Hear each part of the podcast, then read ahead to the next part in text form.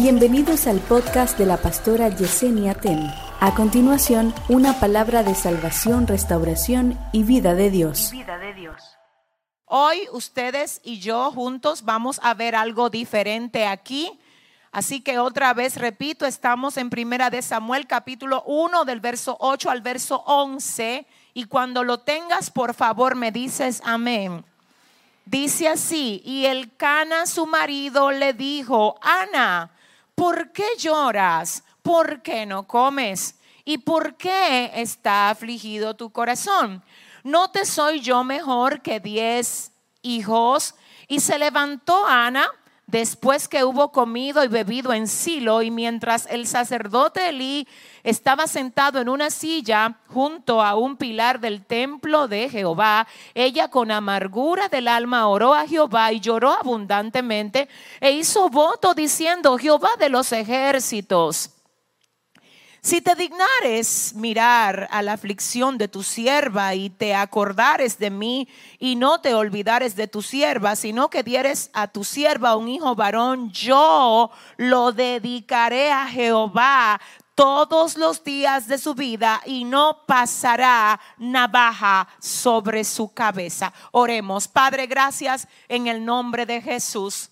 Señor, gracias por darnos el privilegio, la bendición, ay, el honor de poder volver a estar en tu casa, Dios mío, en este lugar donde somos edificados, afirmados y fortalecidos a través de tu santa, perfecta y divina palabra, Padre. Vuelve a usar esta vasija de barro que soy, amado mío, y a ti solo a ti te voy a dar toda la gloria, toda la honra y todo el honor. Gracias por los que llegaron aquí ahora. Gracias por los que vienen de camino. Gracias por los que están conectados. Gracias por los que se van a conectar más adelante.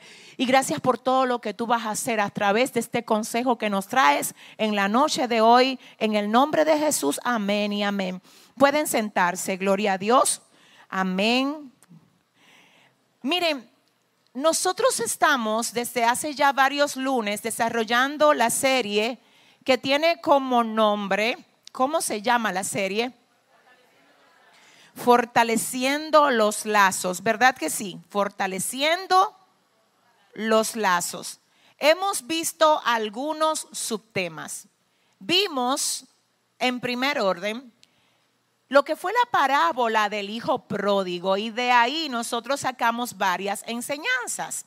Luego, entonces vinimos al libro de Primera de Samuel, capítulo 1, del verso 8 al verso 11 y de ahí ya vimos lo que vimos la semana pasada.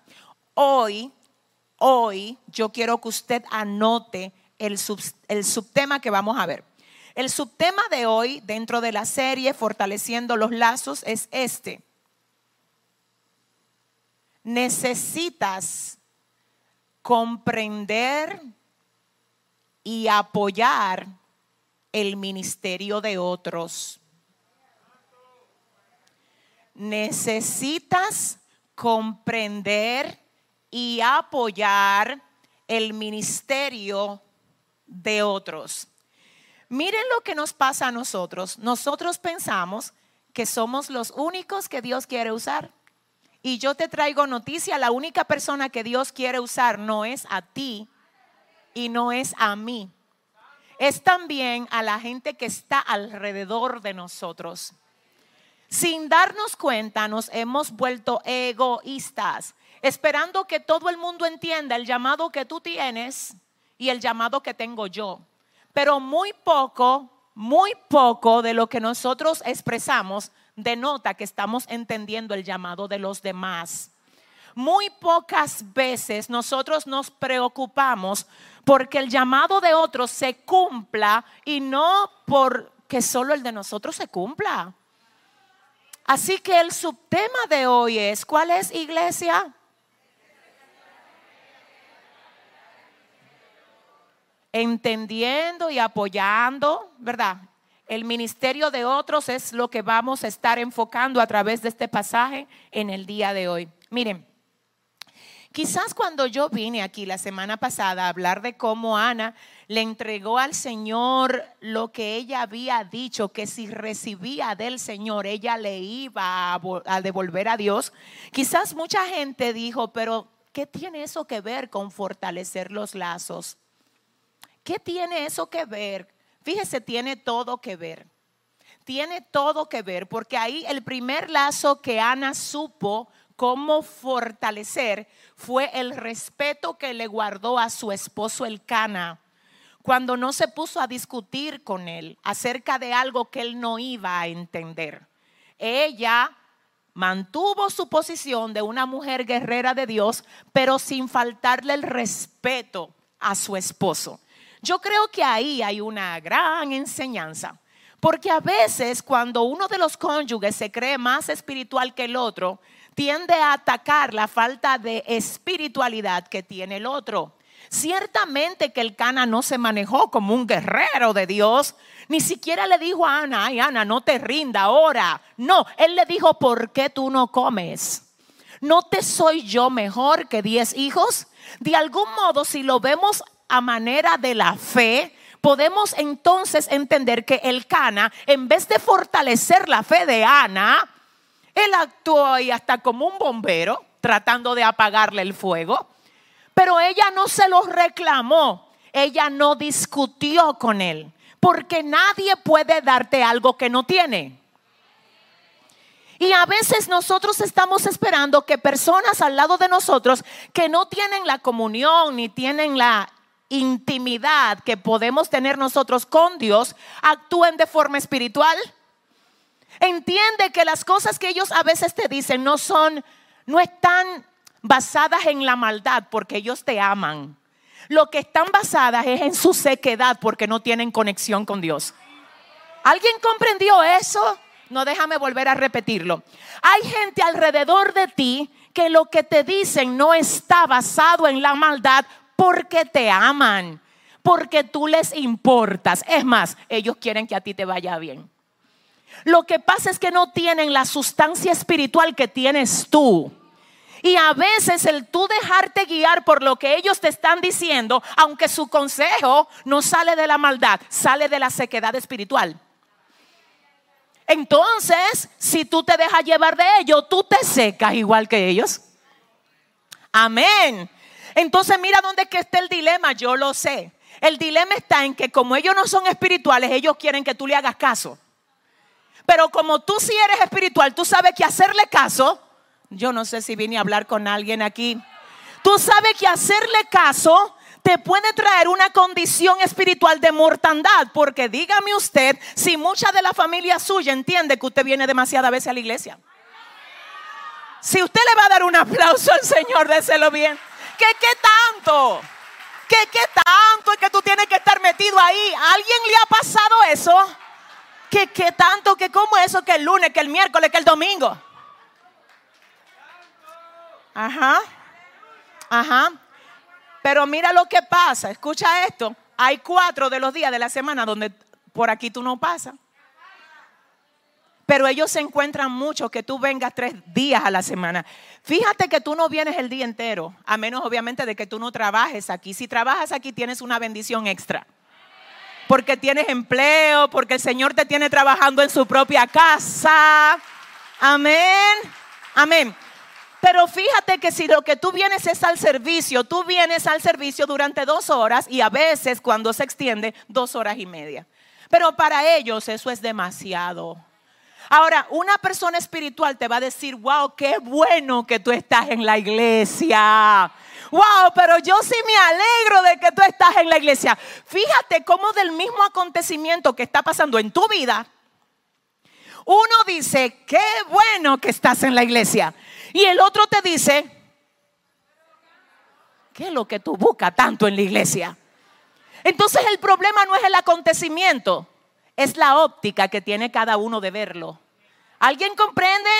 Pero yo vuelvo a mi punto y mi punto es que Ana no se pone a discutir con el Cana. ¿Tú sabes, ¿Tú sabes dónde está el problema de mucha de la gente que está hoy aquí? Oiga, ¿dónde está? Que se ponen a discutir con la gente que tiene esencia del Cana. Ese lío que tú a mí nadie me lo dijo, pero yo lo sé. Es que tú quieres que ellos te entiendan cuando no les alcanza, no les da, tú le estás pidiendo mucho. Con ellos no se discute, por ellos se ora. Ay, si le va a dar el aplauso. Con ellos no se discute, por ellos se ora, porque ellos todavía, ahora bien, escúchame, si tú persistentemente oras por ellos, va a llegar un tiempo en el que ellos se van a enamorar del Dios tuyo.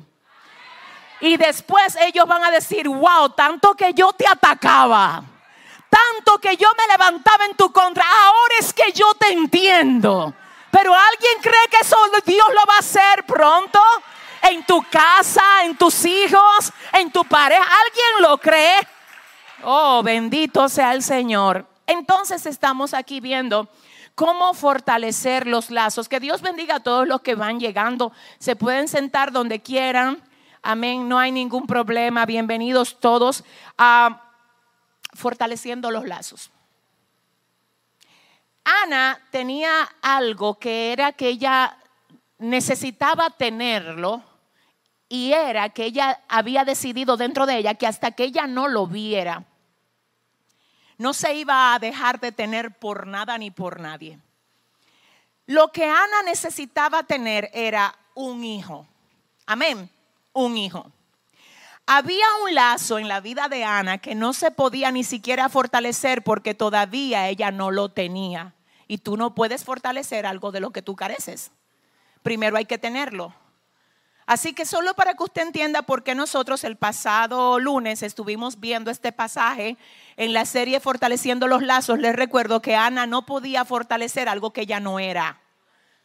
Hay gente que quiere fortalecer cosas que todavía no tiene.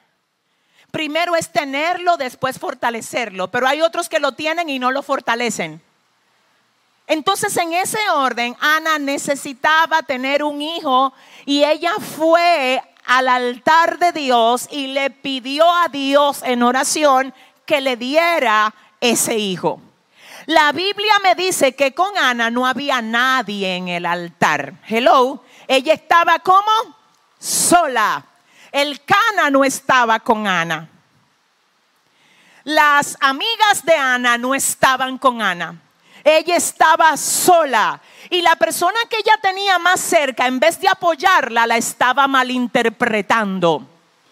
Eso es para que tú sepas que no, que no es verdad, que todas las veces que tú ores, tú tienes que estar conectada con un amigo que todas las veces que tú vas a llorar hay un grupo que tiene que estar orando contigo. Que cuando tú vayas a ayunar tiene que haber 15 también ayunando contigo. Hay guerras que se pelean colectivamente y hay otras que se pelean. Si le va a dar el aplauso al Señor, adiós. Vamos a ver, solo estoy resumiendo lo que vimos la semana pasada. El sacerdote Elí que se suponía que era quien debía apoyarla o por lo menos entender el idioma espiritual de Ana, la juzgó. El líder del templo la juzgó. Ay Dios. Pero la fe de esta mujer fue resistente al juicio. Fue resistente a la incomprensión. Fue resistente al señalamiento. Porque ella estaba detrás de su muchacho. Cada vez que tú andas detrás de algo en el mundo espiritual, tú vas a encontrar a alguien que te señale, que te acuse, que te malinterprete, que no entienda hacia dónde tú te estás moviendo. Ah, por favor, iglesia. ¿Alguien entiende? Pero escuche esto, Ana pudo decir, ay, pero ¿y cómo va a ser que este, siendo el sacerdote, en vez de apoyarme, Ana tampoco discutió con Eli? Es que cuando tú andas en gloria, tú no andas discutiendo. Es que si tú andas discutiendo con todo el mundo, me voy a preocupar por ti. Dile a tu vecino, suelta eso.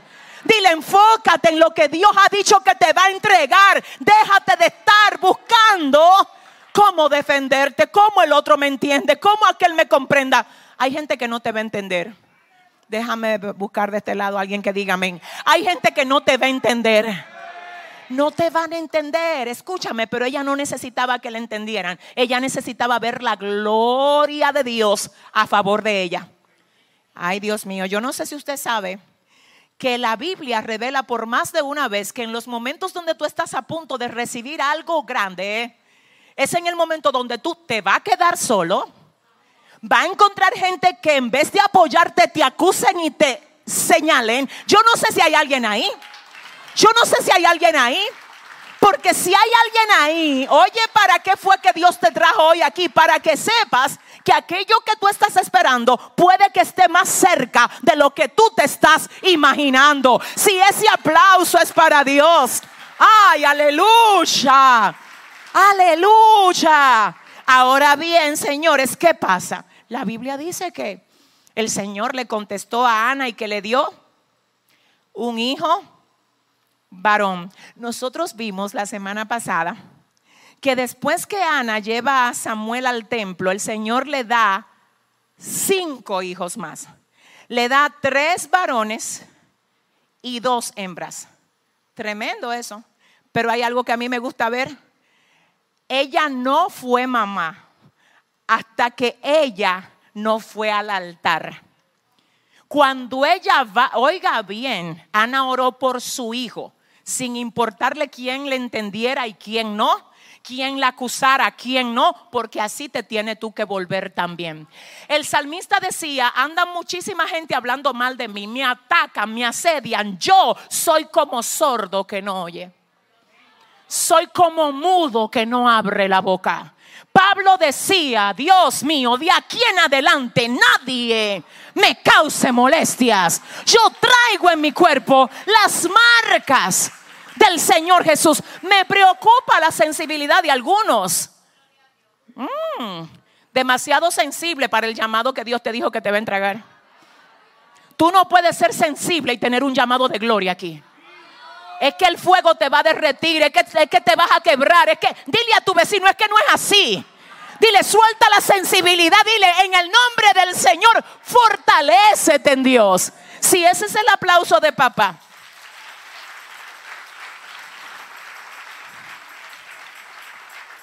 Ana fue al altar por un hijo. ¿Y tú por qué tienes que ir al altar? Ana fue al altar por un hijo. Algunos deberían de ir al altar para que el Señor fortalezca el carácter que ellos tienen. Algunos deberían de ir al altar para que el Señor les sane la herida en el corazón que tienen. Algunos deberían de ir al altar para que Dios les dé sabiduría, para que ellos no estén todos los días tropezando con la misma piedra. Hay muchas causas por las que debemos de ir al altar. Algunos deberían de ir al altar para pedirle al Señor dirección en cuanto a, las decisiones que tienes que tomar. Que hay gente que te quiere en lo que ellos están haciendo y tú no te gobiernas. A ti te gobierna el Señor. Tú no puedes tomar decisiones a lo loco. Usted no es un títere, usted es propiedad de Dios. Escúcheme. Oh my God. Aleluya. Déjame ver, déjame ver. Si usted tuviera hoy que amanecer en el altar orando, vamos a pensarlo, qué deleite, qué cosa más linda. Wow, eh, qué gloria, Anthony. Si a usted se le diera hoy la oportunidad de amanecer ahí al lado del oído de Dios, porque cuando tú oras, si tú no lo sabías, tú lo que tienes es acceso al oído de Dios. Ah. Por eso es que la oración es una de las armas más poderosas en el mundo espiritual. Cuando tú doblas rodilla, no en vano dijo un gran sabio, le temo más a un hombre de rodilla que a todo un ejército de pie y armado. Un hombre de rodilla, pregúnteme qué pasó cuando Josué oró.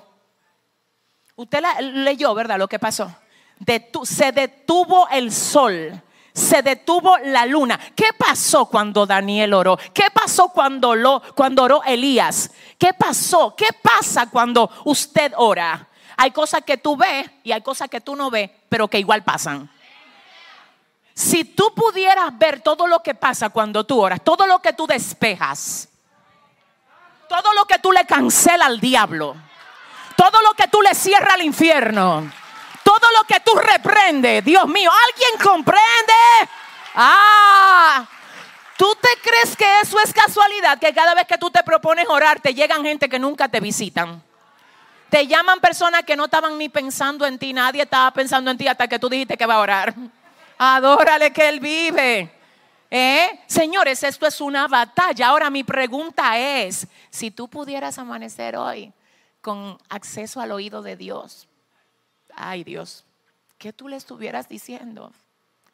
Algunos le estuvieran pidiendo cosas y otros le estuvieran pidiendo que le haga apto para manejar las cosas que ya tienen.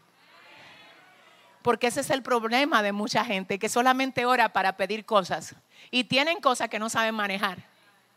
Y lo más sabio en este punto no es seguir pidiendo cosas, es que Dios te dé la sabiduría para tú manejar bien las cosas que ya Él te dio. Porque muchas de las cosas que tú estás pidiendo ahora van a salir de las que ya tú tienes. Si le va a dar el aplauso al Señor. Aleluya, aleluya.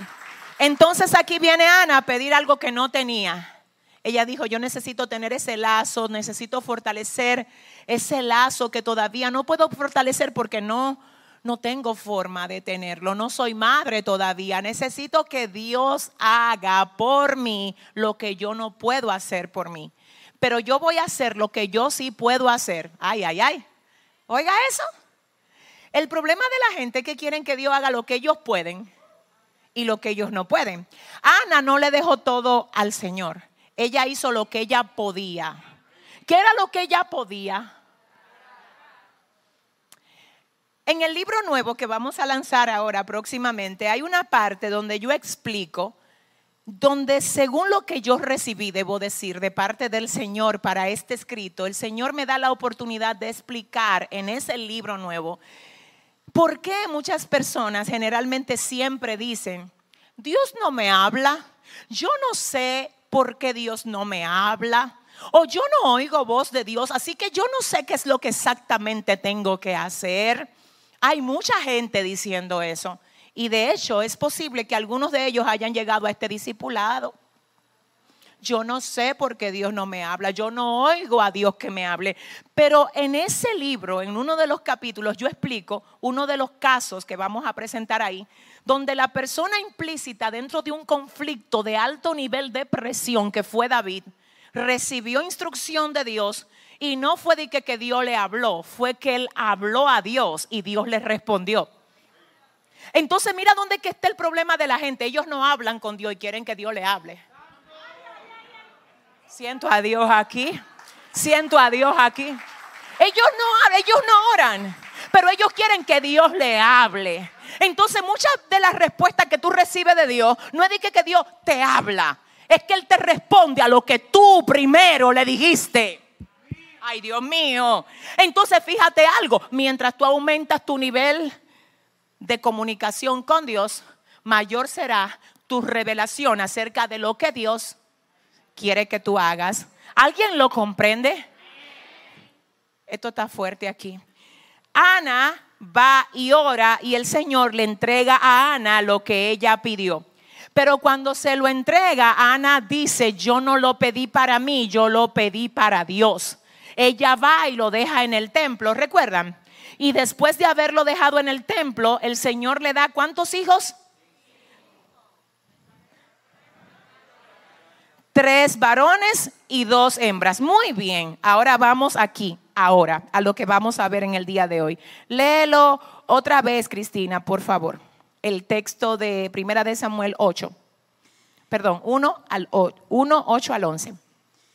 Y el Cana su marido le dijo, Ana, ¿por qué lloras? ¿Por qué no comes? ¿Y por qué está afligido tu corazón?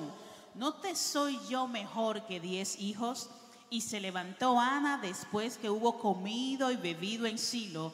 Y mientras el sacerdote Elí estaba sentado en una silla junto a un pilar del templo de Jehová, ella con amargura de alma oró a Jehová y lloró abundantemente e hizo voto diciendo, Jehová de los ejércitos, si te dignares mirar a la aflicción de tu sierva y te acordares de mí y no te olvidares de tu sierva, sino que dieres a tu sierva un hijo varón, yo lo dedicaré a Jehová todos los días de su vida y no pasará navaja sobre su cabeza.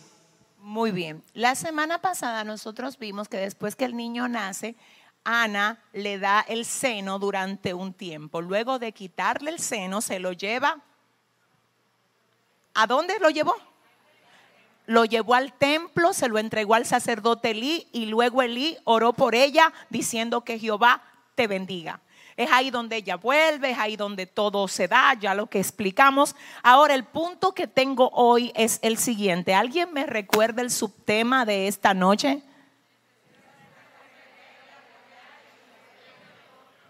Necesitas comprender y apoyar el ministerio de otros. Escúcheme algo. Lo que quiero que veamos hoy en este mismo pasaje es, número uno, que inmediatamente Ana termina de amamantar a su bebé, ella lo va a llevar a la fuente de donde el bebé sale que es ese altar, esa presencia, el lugar donde ella dijo que lo había de entregar. Ella no se quedó con él. Yo la semana pasada también les comentaba a ustedes que muchas personas prometen cosas y después que Dios le da la forma de cumplir con lo que ellos prometen, ellos se encariñan con lo que prometieron y no se lo entregan al Dios que se lo proveyó. Se lo encuentran demasiado lindo. Es como las personas que dicen, bueno, cuando Dios me dé una casa, yo voy a dedicarle una habitación de la casa al Señor.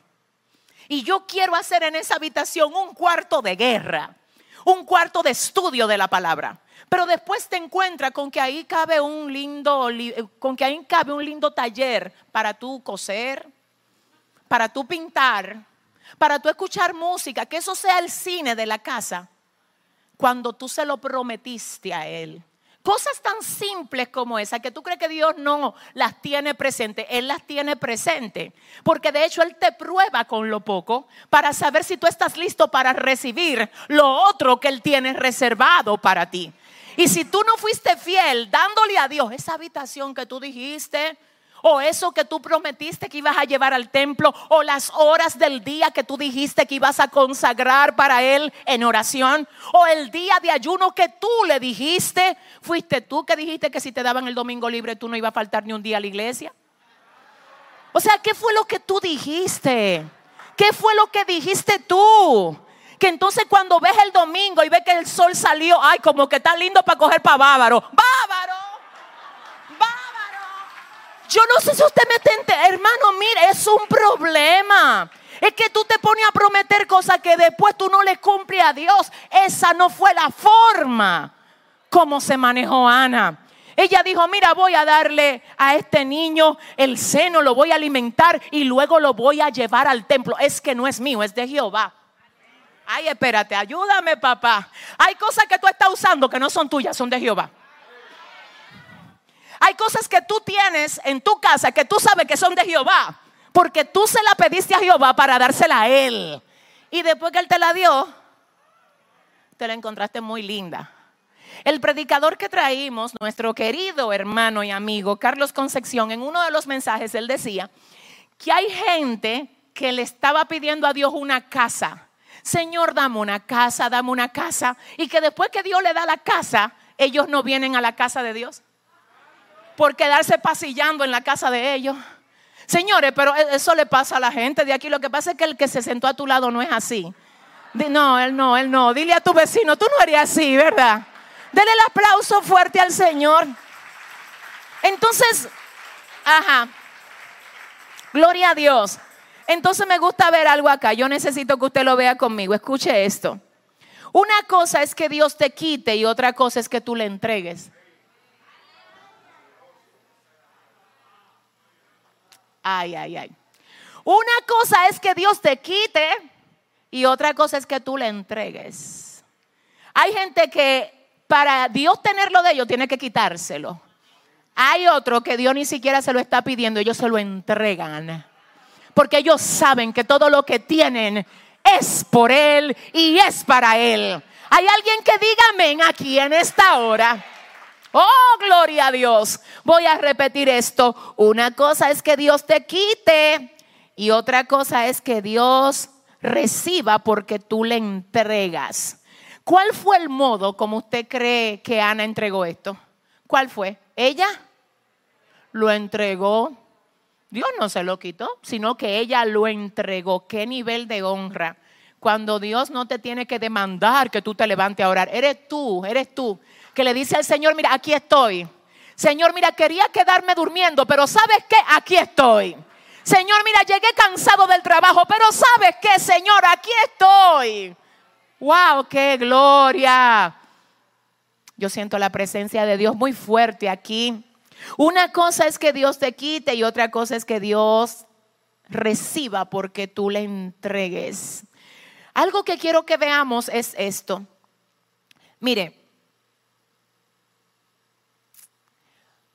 cuando las cosas son entregadas para cumplir con el propósito de Dios, realmente cumplen con la asignación para lo cual te fueron entregadas. Déjame repetir esto también. Todo lo que estamos viviendo aquí ahora, señores, por favor, es temporal. Todo es pasajero. Todo va a tener un fin. Lo único que es eterno y trasciende a lo temporal es lo que tiene relevancia espiritual si lo que yo soy, si lo que tengo, si lo que hago solo se queda siendo importante dentro de este presente tiempo, es vano. Es vano. ¿Por qué es vano? Porque pasa, porque se termina. Ahora, si yo utilizo mi vida, si pongo mis recursos en aquello que tiene relevancia eterna porque es espiritual, es ahí donde lo que yo tengo realmente haya su propósito verdadero. Déjame ver, ayúdame, Espíritu Santo, Espíritu Santo, ayúdame.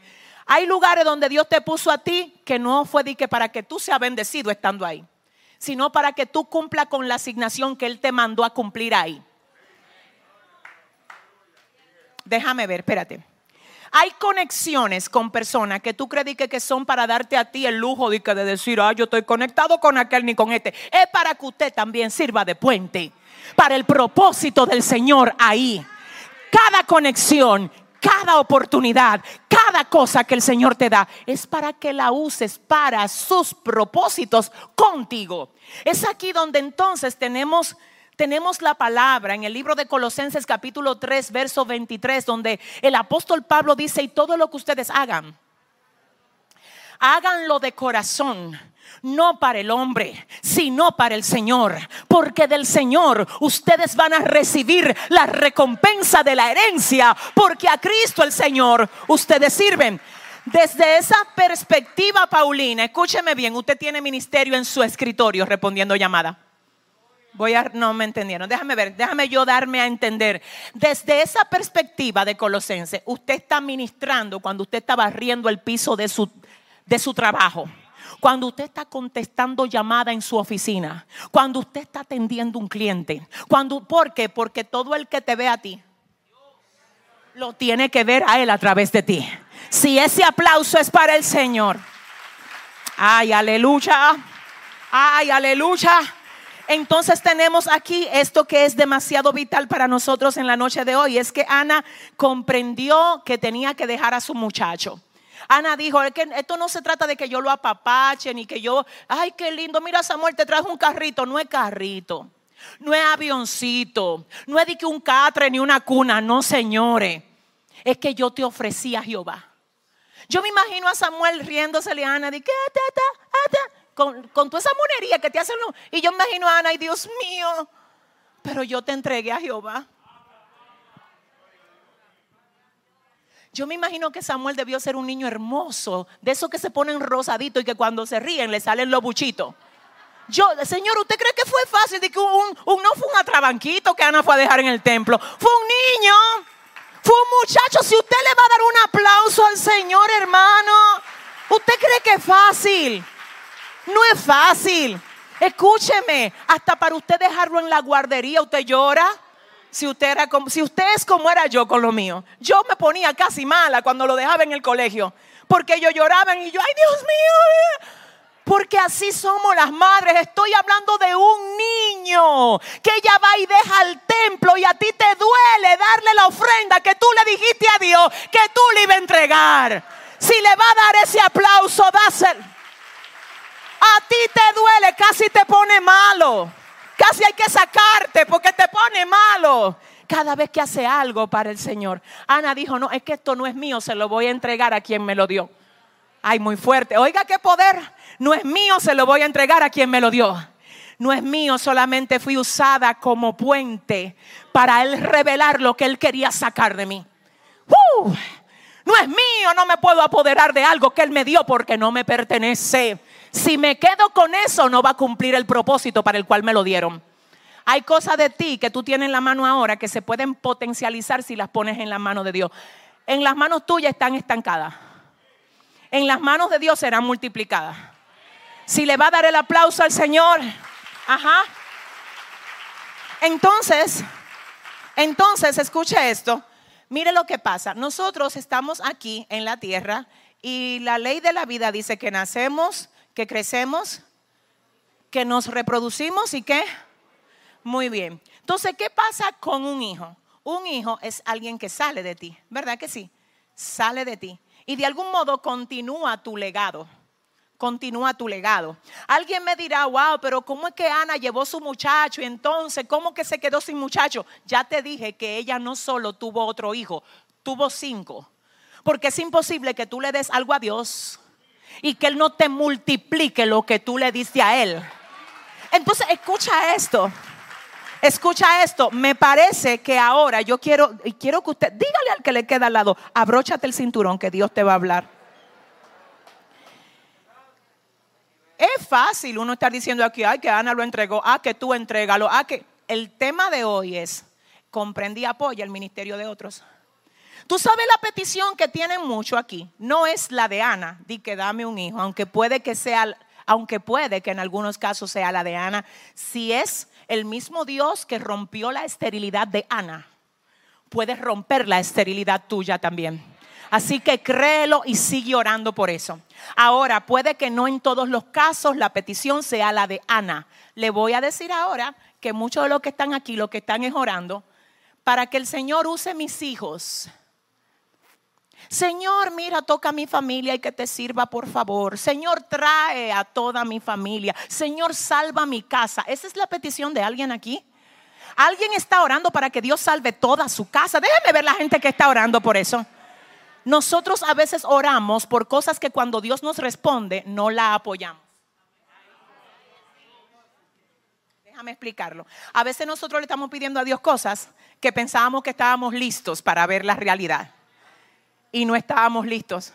Porque cuando Dios lo hace, aleluya, cuando Dios lo hace, el primer contrincante, sin tú darte cuenta de lo que Dios está haciendo, eres tú.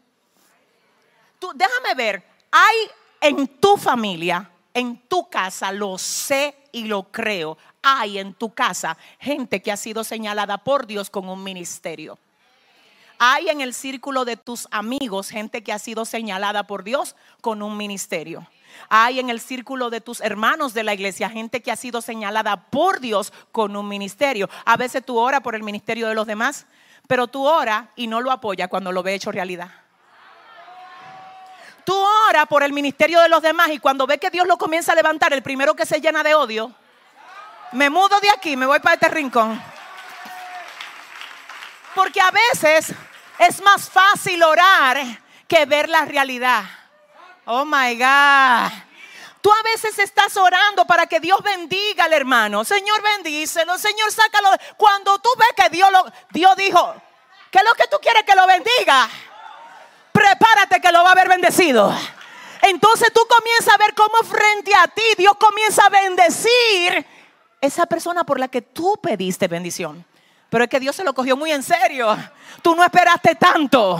Y te tengo que decir que si tú no quieres tanto, no le ore a Dios. Porque Él tiene más que darte que tú que pedirle. Si le va a dar el aplauso, dáselo bien. Oh my God. Oh my God. Entonces tenemos ahora a Samuel con un ministerio. Señor, usa a mi esposa. Mira que ella todavía no viene a la iglesia. Úsala, Señor. Ay, esa mujer se metió en la Débora con pandero. Señor, mira, ay, trata con mi, con mi marido. Ay, Señor, por favor, mira, que, que necesito verlo activo en la iglesia. Ay, los reclutaron en el Ministerio de Seguridad. Parqueo. Casi siempre está ahí y ahora tú te lo encuentras grande, que llegue primero y se vaya de último.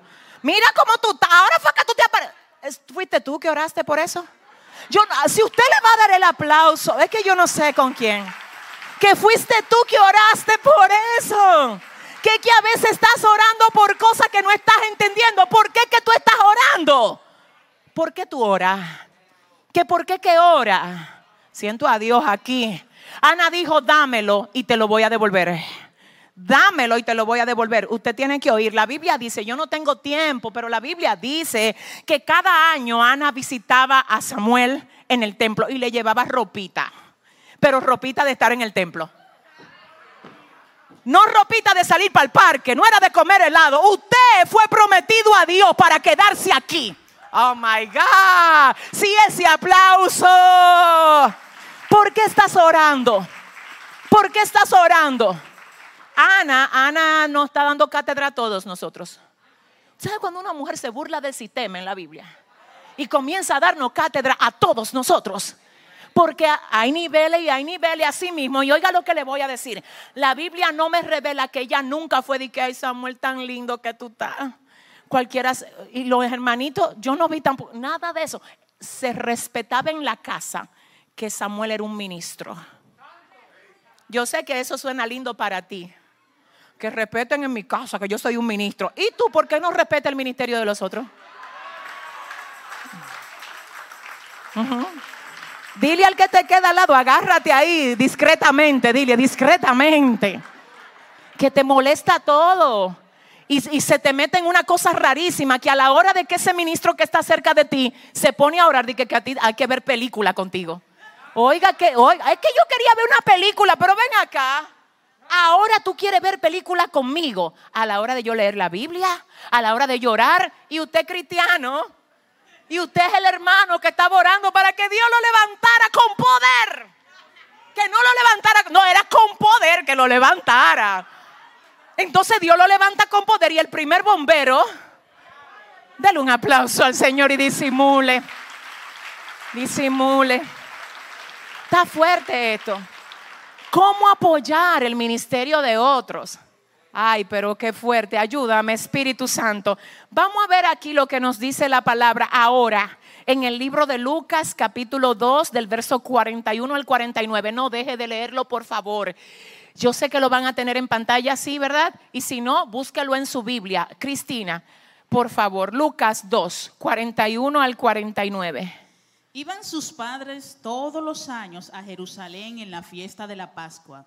Y cuando tuvo doce años, subieron a Jerusalén conforme a la costumbre de la fiesta. Al regresar ellos, acabada la fiesta, se quedó el niño Jesús en Jerusalén sin que lo supiesen José y su madre. Y pensando que estaba entre la compañía, anduvieron camino de un día y le buscaban entre los parientes y los conocidos. Pero como no le hallaron, volvieron a Jerusalén buscándole. Y aconteció que tres días después le hallaron en el templo, sentado en medio de los doctores de la ley, oyéndoles y preguntándoles. Y todos los que le oían se maravillaban de su inteligencia y sus respuestas. Cuando le vieron, se sorprendieron y le dijo su madre, hijo, ¿por qué nos, ¿por qué nos has hecho así? He aquí tu padre y yo te hemos buscado con angustia. Entonces él les dijo, ¿por qué me buscabais? ¿No sabéis que en los negocios de mi padre me es necesario estar?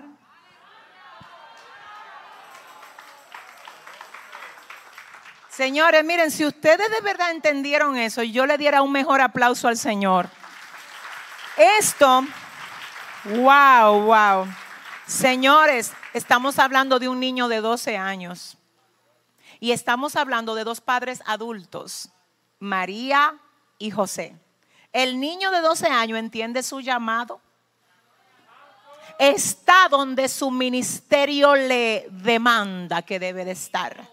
Pero al quedarse donde su ministerio se lo demanda, los padres se angustian. Así hay gente de que poniéndose triste porque tú te vas te va a decacarar de tanto ayuno. Va a parar en loco de tanta. Señor, usted tiene que entender que lo que se está moviendo Es un plan para que usted no cumpla con la asignación que el Señor le ha encomendado. Mira, escúchame. Mami, te respeto. Mami, te amo. Papá, mira, gracias por preocuparte por mí. Amor de mi vida. Al esposo, la esposa que todavía no conoce del Señor. Te amo. Voy a cumplir contigo en todo. Ciérreme la brecha al diablo. Porque si tú te pones de a cumplir con ministerio sin hacer cena, se fue el gozo de aquí, déjame ver. Sí, porque hay gente que se busca su problema porque no entienden que a veces su comportamiento le está dando arma al adversario. Adora, adora. Dios es un Dios de orden. Y si tú tienes ministerio, la primera que tiene que estar en orden es tu casa. Es tu casa que tú sepas que tú le dejaste desayuno hecho a esos muchachos, que le dejaste comida. No, yo no hago desayuno, ni comida, ni cena porque estoy en ayuno. dile a tu vecina, oh, qué fina. Que ella esté en ayuno y por eso nadie come en su casa. No, usted deje toda la brecha cerrada al diablo para que cuando usted haga su ayuno el enemigo no tenga cómo acusarlo. Yo estoy en ayuno, pero mi familia se desayunó mi familia comió, mi familia cenó. Es que tú, es que tú tienes que conocerlo. Es que va a usar tus descuidos. Y yo te creo que tú tienes el ministerio, pero también te creo que tienes que ser sabio. Para que cuando el enemigo se te levante, lo haga sin causa. Lo hagan sin razón. ¿Alguien entiende? Oh, gloria a Dios. Cumple con tu deber conyugal. Que yo voy a hacer silicio por 40 días. wow. Dile al que te queda al lado, wow. No 40 y después de los 40 que Dios le habló, que son 21 más. Si le va a dar el aplauso al Señor, hermano. Dios es un Dios de orden. No, mire, Dios, usted se ríe, pero no es risa. Dios es un Dios de orden, hermano. Usted tiene que saber, escuche, se lo voy a decir en serio. Por ejemplo, a mí me llegó un caso de un joven casado, un joven casado, que él dijo que Dios lo había mandado a comprarse una Biblia de estudio de casi 6 mil pesos. Una Biblia de esa Biblia, ya usted sabe que cuestan lo que es. Entonces la esposa me llama y me dice, pero que cómo es posible, que quiero que me expliquen que cómo es posible que está comprando una Biblia, comprando comentarios, comprando cosas, cuando lo que se gana es tanto y todavía no hemos pagado la renta. Yo pregunto, ¿usted cree que Dios está ahí? Claro que no. Es que eso no es orden. Paga tu renta, compra tu comida, cubre tu casa y créele a Dios.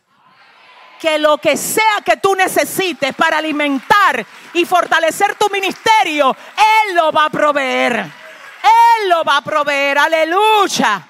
Ahora, eso es diferente a que tú me digas, no, espérate, que yo pagué la renta, compré la comida, compré la gasolina, cumplí con mis deberes. Y mi esposa lo que quiere decir que yo la lleve para un resort, cuando yo lo que necesito es un comentario bíblico. Lo siento, mi amor. Mira, lo lamento. Este no es momento de ir para resort. Vamos a orar para que Dios provea lo del resort. Tú tienes ahí resort en televisión, ponte a ver fotos, algo con tu vida. Pero yo necesito, no, si le va a dar el aplauso al Señor. Sí, porque se meten los demonios, hermano. Se meten también. Entonces ni una cosa ni la otra. ¿Alguien está comprendiendo? Ay, Dios mío, Cristina, qué fuerte esto, ¿eh? Tenemos el caso de un niño que entendía su llamado. Ay, esto está tremendo hoy. Tenemos el caso de un niño que dijo, ¿por qué ustedes me buscan a mí? que por qué se angustian por mí. Oye, María y José, te andábamos buscando en angustia. Y Jesús, pero ¿y a mí en angustia? Ah, pues ustedes no saben a quién fue que ustedes recibieron en su casa. Yo soy un ministro. Eso se parafrasea así. En otra palabra, cuando usted tiene ministros en su casa, usted sabe dónde los ministros están cuando se desaparecen. Si es, déselo bien. Oiga esto. Ay, ay, ay, ay. Fuerte esto. Hay gente que se te desaparece y tú te pones nervioso. Que tú dices, ay, ¿dónde estará? Salen del radar, no te cogen llamada ni nada. Y tú dices, hay peligro aquí.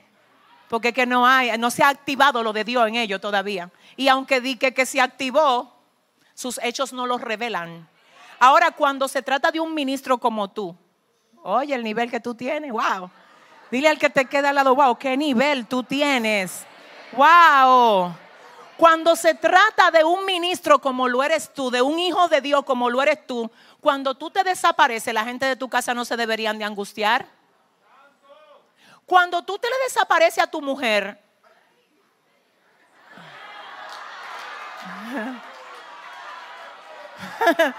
se fue la luz. Cuando tú te le desapareces a tu marido, él no debería de preocuparse por ti. Ella no debería de ponerse nervioso. ¿Tú sabes lo que dicen las mujeres que tienen ministros al lado de ella? Si mi esposo no está aquí, yo sé dónde está. Ese tiene que estar orando. Ese tiene que estar en la iglesia. Ese tiene que estar ministrando. Tiene que estar trabajando. Es que cuando, escúchame. ¿Qué fue lo que Jesús dijo? Que por qué se angustian por mí. Era aquí que tenían que venir a buscarme. Que, que en los negocios de mi Padre me es necesario estar. Gloria a Dios. ¿Alguien comprende? ¿Cómo se siente la gente tuya cuando tú te desapareces? Ay Dios, señores, yo vi como seis aquí bajando cabeza. Hay que orar. dile a tu vecino, hay que orar fuertemente. Que cómo se siente tu mamá cuando tú te le desapareces. Yo no sé si tú comprendes que es que cuando, escúchame, el carácter tuyo de ministro hace que la gente que tú tienes alrededor no, no tengan que preocuparse por ti. ¿Alguien entiende? Ellos saben dónde te encuentran. Eso fue lo que Jesús les reclamó a sus padres. ¿Por qué ustedes me buscan a mí? Ustedes no sabían que en los negocios de mi padre me es necesario estar. Si parafraseamos esto, lo que Jesús le dice, si ustedes hubiesen sabido lo que yo soy, si hubiesen entendido mi ministerio, ustedes no se turban ustedes hubiesen venido a buscarme aquí. Porque en los negocios de mi padre, fíjese, esto, esto está tremendo. Él dice, en los negocios de mi padre me es necesario estar. Fíjese que no dice, en los negocios de mi padre me gusta estar. Porque ese es un, un tema que tienen mucho, que ellos lo que hacen lo hacen por gusto. El ministro auténtico de Dios no se mueve por... No es por gustos es por necesidad. Es que si no oro me muero. Es que si no me congrego me seco. Es que si no ayuno, ¡ah! yo me pierdo. Es que si no leo la Biblia, es que yo no tengo salida. Es que Jesús mismo dice, en los negocios de mi Padre me es necesario estar. Ayúdeme, vamos a buscarle un sinónimo a lo que Jesús dijo a, a José y a María. ¿Qué fue lo que le dijo? Yo tengo ministerio. ¿Qué más le dijo? Ustedes no tienen que preocuparse cuando yo me desaparezco. ¿Qué más le dijo? Sepan dónde encontrarme. ¿Qué más le dijo? Yo estoy en serio con mi asignación. ¿Qué más le dijo? Yo no vine a perder el tiempo. Señores, ¿dónde estaban buscando María y José a Jesús? ¿A dónde? Entre la caravana. El problema es que la gente de ministerio no anda en caravana. No, si usted le va a aplaudir a papá, no sé, yo no sé si usted quiere. Hay, un hay una corriente de jóvenes, de jóvenes, de adolescentes, de damas, que lo que le gustan es los bochinches, los complinches, los coritos. Escúchame, él dijo, no ando en caravana, ando en cumplir con mi ministerio. Ok, tú sí puedes tener amigos, pero que los amigos que tú tengas sean con propósito. La gente que está señalada por Dios para algo, Dios, hasta los amigos que tienen, tienen que tener propósito. Yo no puedo pasarme, es que no, es que no, no procede así. Es que escucha cómo es que esto procede cuando tú eres señalado por Dios. Tú tienes un amigo o para tú sumarle o para que Él te sume a ti. Pero si tú intentas sumarle y Él no quiere que tú le sume, ayúdame, el que lo dijo.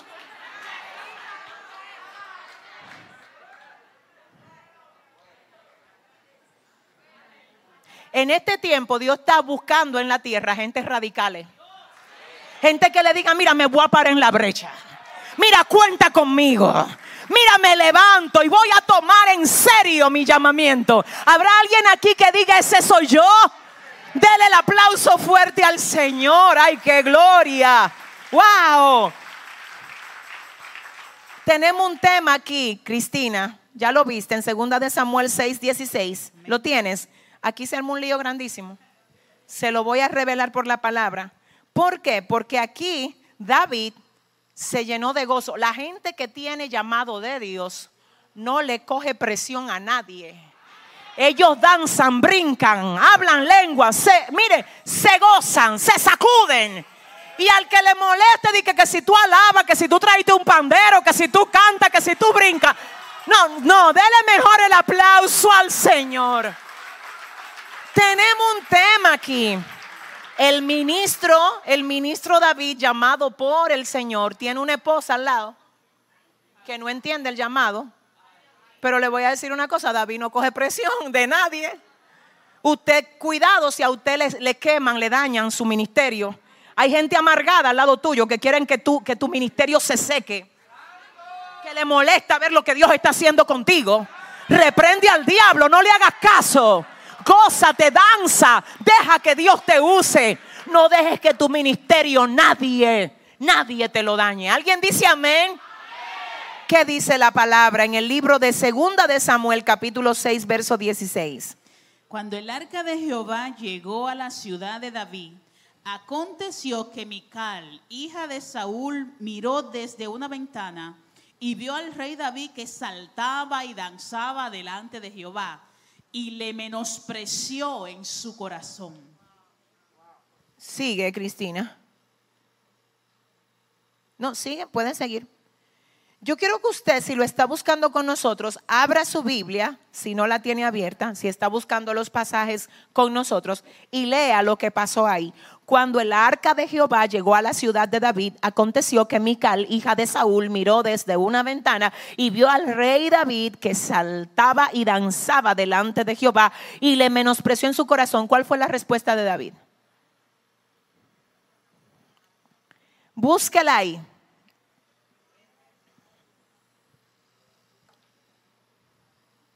¿Alguien lo tiene? Y cuando David y cuando David había acabado de ofrecer los holocaustos, El 20, ¿verdad? El 20, lee el 20. volvió luego David para bendecir su casa. Y saliendo Mical a recibir a David, dijo: Cuán honrado ha quedado hoy el rey de Israel, descubriéndose hoy delante de las criadas de sus siervos, como se descubre sin decoro un cualquiera. Entonces David respondió a Mical: Fue delante de Jehová a quien me eligió en preferencia a tu padre y a tu casa para constituirme por príncipe sobre el pueblo de Jehová, sobre Israel. Por tanto, danzaré delante de Jehová. Gloria a Dios. ¿Sabe cuál fue la respuesta? Eh, Mire lo que pasaba con Mical. Mical quería guardar el protocolo, la finura. Mira, quedaste mal parado hoy por andar por ahí como un loco. ¿Tú sabes cuál fue la respuesta que le dio David? Fue para Jehová. Ay, vamos a, espérese, vamos a buscar sinónimo de eso. ¿Tú sabes lo que le dijo David a Milcal? Ayúdame. No fue para ti. Si no te gustó, no fue para ti. Ese es el problema de muchos que están danzando para hombres. Y como al hombre no le gusta como tú danza, tú estás tratando de arreglar tu danza para que el hombre le guste. David dijo, mira, lo siento por ti, pero no fue para ti. Si canto, no canto para ti. Si predico, predico porque el Señor me llamó a predicarte a ti. Oh, my God. Hey, hey. Si oro, si danzo, si profetizo, si enseño, ¿a quién es que tú, para quién es? Ay, no, que para quién es. Porque el subtema de hoy es comprende y apoya el ministerio de otros. Vamos a ver, ah, vamos a ser sinceros aquí. ¿Tú me ayudas a ser sincero? ¿En quién tú estás pensando cuando yo te digo que hay que comprender y apoyar el ministerio? ¿En cuál ministerio? Sincero. En el de ustedes mismos que ustedes están pensando. Yo todavía no he logrado el propósito de este discipulado con muchos de los que están. Usted todavía está pensando en usted y en los que no lo apoyan de su casa. Cámbiamele el cheat. que lo que quiero es que tú apoyes a la gente que está cerca de ti. Que cuando tú lo veas brincando, si tú no quieres brincar, no brinque, baby. Deja que ese hermano venga a gozarse aquí, que tú no sabes. Es que tú no sabes. Es que tú no sabes la guerra que tuvo antes de venir. Tú no sabes cómo el enemigo se le puso en el medio para que no llegara. Déjalo adorar, déjalo que salte, déjalo que brinque, déjalo. Es para Dios. No fue para ti. que no fue para ti. Señores, todavía en este tiempo tenemos gente en la iglesia pentecostal. Esta iglesia es pentecostal, aunque no parezca. Gloria a Dios. Dale el aplauso al Señor. Gloria a Dios. Gloria a Dios, sí. Y le voy a decir algo. Todavía tenemos gente en la iglesia que viene con su lentecito. Ah, por aquí. Y que a mirar raro a uno. Cuando uno se quita los zapatos, cuando uno brinca, cuando uno... El otro día viene uno. Dice que pastora, pero usted por poco se le encarama. Y yo, pero suéltame. Suéltame. Oh, oh, yo vengo a gozarme aquí. Dele mejor el aplauso al Señor. Oh, oh, ahora quieren encasillar a uno. Usted viene y se goza en la casa del Señor. Antes nadie se metía con usted cuando usted andaba brincando en la discoteca. Ahí nadie se metía cuando usted andaba como un loco. Pero ahora que está aquí, todo el mundo quiere murmurar y criticar. Dígale que no, diga, es para Dios. Habrá alguien que diga, es para Dios, es para Dios. Oh, santo. Ay, Dios mío, esto está tremendo. Esto está tremendo. Mire, yo voy a dejar esto hasta aquí porque a mí me faltan como cuatro problemas más para abajo. Entonces esto hay que darle su tiempo. Pero dile al que te queda al lado, no te quede el lunes. Que vamos a seguir aprendiendo aquí en el Señor. Vamos a tener una tareita en estos días. ¿Me ayudan? ¿Me ayudan? Esta tarea es seria, esto es un desafío. Yo quiero que tú busques un ministerio cerca de ti, en tu casa, ya sea tus hijos, en tu papá, en tu mamá, en tu pareja, y tú le digas, mira, perdóname si yo no he comprendido el llamado que Dios te hizo a ti.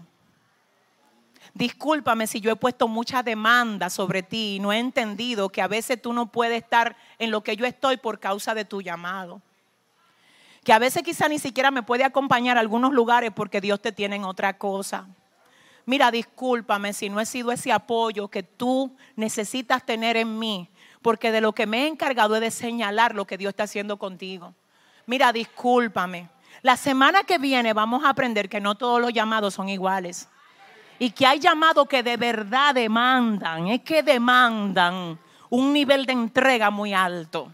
Y que lo peor que a usted le puede pasar es usted convertirse en un tropiezo para alguien que Dios llamó con un llamado de ese nivel. Si le va a dar el aplauso al Señor, wow, wow. Señor está aquí, esto está buenísimo. ¿Quiénes vienen el lunes para acá? Amén, iglesia, la gloria sea de Dios vamos a iniciar en punto a las 7 porque de verdad que esto cada vez se pone mejor. Y quiero ahora, en este momento, antes de hacer cualquier otra cosa, hacer una oración por ti, por tu ministerio, pero también por tu visión espiritual para que te des cuenta de los otros ministros que Dios ha puesto al lado tuyo para que los cuides, para que los acompañes, para que los apoyes, para que te dejes usar de Dios, para ser un facilitador para ese hermano, para ese hijo, para esa pareja, para ese, para ese vecino incluso, para ese compañero de, de estudio quizás, para esa persona que tú tienes cerca de ti, no importa de dónde proceda. Yo quiero que te conviertas en un apoyo, en un facilitador Así que oremos al Señor. Padre, gracias en el nombre de Jesús. Ay, Dios mío, tú eres hermoso. Nadie es como tú, Señor. Ay, papá, ¿cómo no agradecerte todo lo lindo que tú haces, todo lo hermoso que tú eres? Nos sentimos muy honrados de poder ser vasijas de barro para ti. Es un honor, es una honra servirte con nuestra vida. Señor, gracias por el ministerio que tú has puesto en cada uno de nosotros. Señor, gracias por llamarnos, gracias por escogernos para tu gloria. Pero asimismo, Dios, gracias por el ministerio que tú le has dado a la gente que está alrededor de nosotros, a nuestra familia, a nuestros hermanos de la iglesia, a nuestros compañeros de trabajo, de estudio. Señor, queremos ser de bendición al ministerio de ellos, a lo que tú estás haciendo con ellos. Ayúdanos a alegrarnos por su avance. Ayúdanos a celebrar todo lo que tú estás haciendo por medio de ellos. Oh, te bendecimos, te honramos, te exaltamos, Dios. Gracias. Gracias por ellos y asimismo perdónanos, Dios, si no lo hemos apoyado, si no lo hemos comprendido, si cuando han estado orando lo hemos murmurado diciendo, ¿y por qué tiene que estar todo el tiempo orando? ¿Y por qué no me atiende? ¿Por qué no me atiende? ¿Por qué no se ocupa de llamarme, de andar conmigo, de ver películas conmigo? Ay, Señor, Dios mío, Padre, qué insensible fuimos. Qué insensible fuimos. Pero hoy, Señor, aprendemos la lección aquí, Señor, y nos vamos con un espíritu de colaboración, porque tú eres un Dios que colabora y nosotros también queremos parecernos a ti. Tú sumas y nosotros también salimos a sumar a la vida de los demás a partir de esta noche, Dios. Gracias en el nombre de Jesús. Gracias Señor por esta palabra. No dejes que nada se la robe de nosotros. Estamos en tus manos. En el nombre de Jesús. Amén y amén.